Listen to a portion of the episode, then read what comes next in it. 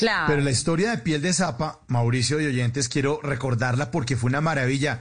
Eh, María, la historia de piel de zapa es un personaje, a este personaje le entregan una piel, un brujo, no me acuerdo que le entregaba un hechicero, un pedazo de piel y Mauri- el personaje de Mauricio Figueroa tenía que pedir un deseo y se le cumplía, pero la piel se le iba reduciendo de tamaño.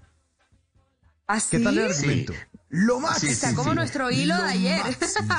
Sí, exacto. No, María, y lo más, Uy, lo, lo más eh, era, él era un escritor pobre y vivía en una Ah, sí, casa de pensión y él necesitaba tener dinero pues para sus gastos y sus cosas y ya lo único, lo único que le quedaba era la máquina de escribir y fue a, un- a empeñarla a una casa de Ah, empeño sí.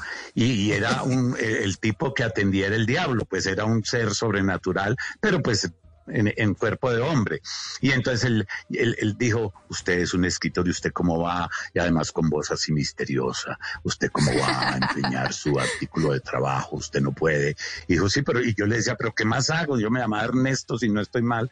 Y entonces me decía, eh, ¿qué hago? Necesito sobrevivir, pagar el arriendo, comer todo.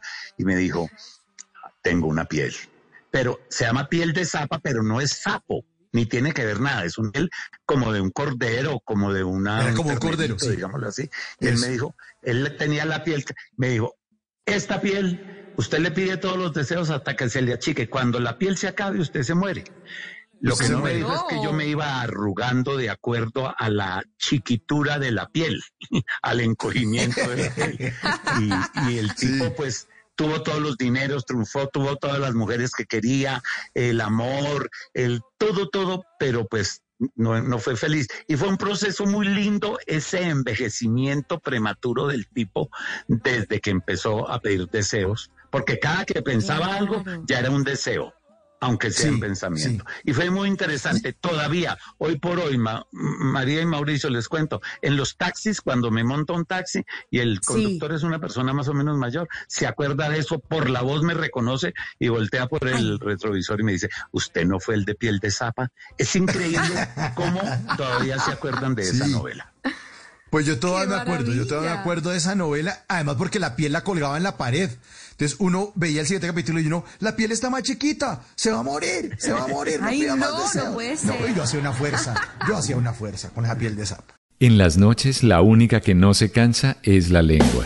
Por eso de lunes a jueves a las 10 de la noche empieza Bla Bla Blue con invitados de lujo. Yo soy Lorna Cepeda. Yo soy Diego Verdaguer. Les habla Consuelo Les habla el chef Jorge Raúl. Hola, soy Carolina Cuervo. Senado, la reina de la música popular. Yo soy Adriana Lucía. Yo soy Tato Devia. Blue, vamos a echar entonces el pote y el Con petanco. buena música, con historias que merecen ser contadas, con expertos en esos temas que desde nuestra casa tanto nos inquietan y con las llamadas de los oyentes que quieran hacer parte de este espacio de conversaciones para gente despierta. Bla Bla Blue, de 10 de la noche a 1 de la mañana. Bla Bla Blue, con María Macausla, Simón Hernández y Mauricio Quintero. Bla Bla Blue, porque ahora te escuchamos en la radio.